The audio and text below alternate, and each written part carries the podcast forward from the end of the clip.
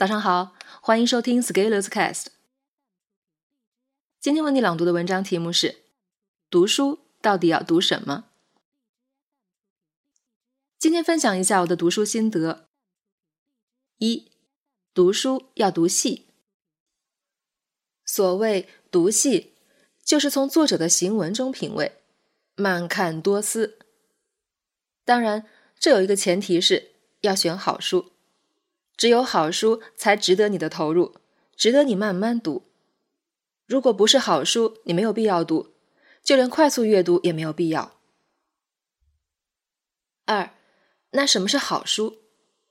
如果一本书能消灭你的一个当前的认知盲点，那这就是好书。从这个角度，没有一个大一统的好书，只有针对特定人的好书，比如。一本书，豆瓣上很多人说是烂书，但是如果你读了，发现至少有一点启发到你了，那这就算是好书。但是豆瓣的书评很多时候都不靠谱，大家一窝蜂的说一本书不好，于是痛打落水狗就变成政治正确的事情，千万不要被带偏。同样，很多人说好书的，你未必就要附和。比如《乌合之众》，很多人会说好。但是，如果你读了戴维的社会心理学，你就会发现，前者作者就像是在发牢骚，而后者才是认认真真在和你讲科学。但是，我相信很多人既读不完《乌合之众》，也读不下社会心理学，但是却不妨碍去豆瓣跟风打新。三，对我而言，我喜欢读框架性很强的书。而且最好是涉及不同领域的经典书，或者是教科书。比如心理学，我就读了《心理学与生活》《社会心理学》《认知心理学》等，这些教材就可以很快的帮我打下一个领域的基本认知，在我的脑海里构建了一门学科的基本框架。认认真真把这些书读一遍，你关于心理学整个学科的概念就建立了。采用这样的方法，我可以再读营销学、管理学。金融学、经济学、城市规划、哲学、物理学等等，每年读一至两个学科的经典作品，积累十年，这些领域相互关联，你可以想象一下，未来会有多不可限量。这些就是持续行动三十年要拼的认知广度。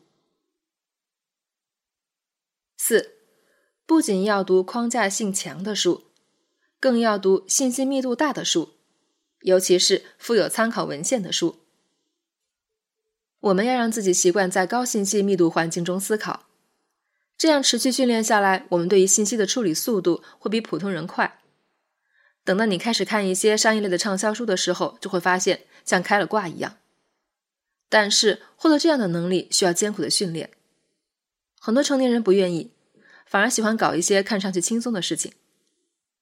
这些轻松的事情不是没有用。但是你要知道，花拳绣腿和硬功夫就是不一样的。什么是花拳绣腿？所有降低信息密度的工作都是花拳绣腿，比如搞漂亮的导图、做精美的手绘。注意，我并没有说这些没有用。如果我带小孩子学习，这些图是很有价值的。但是大家都发育成年了，就应该搞一些成人的事情了。你可以从学这些图开始，但是如果你要提升、要进步，你还是要学习适应密密麻麻的文字、符号与理论。这些就代表了知识本来的样子。五，读书很重要的一点就是把你带入到作者所描述的问题中，然后思考作者是怎么思考和解决问题的。一是思考问题方面。